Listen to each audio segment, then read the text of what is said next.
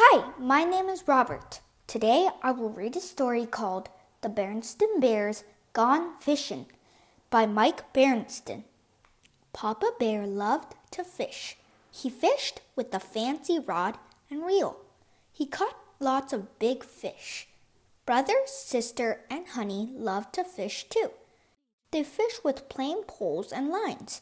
They caught lots of little fish. One day the cubs went fishing. Papa saw them going. I will go with you, he said. I will show you how to catch big fish. They went down to the pond. Papa fished with his fancy rod and reel. Brother, sister, and Honey fished with their plain poles and lines. I have a bite, called Papa. His rod bent over. It must be a big one, he said.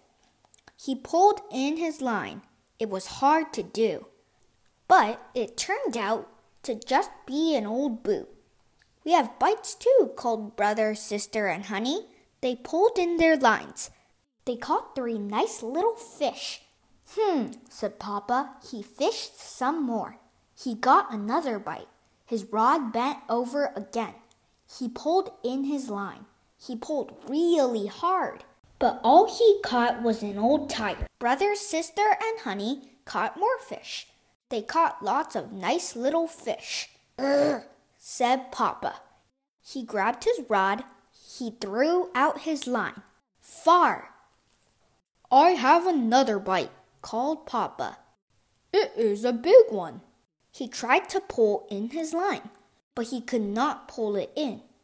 Papa got yanked into the water. He made a big splash. Look, said the cubs. Your splash scared a big fish out of the water. Papa and the cubs took the big fish home to Mama. Look what Papa caught, said the cubs. The cubs were proud of their fisherman Papa.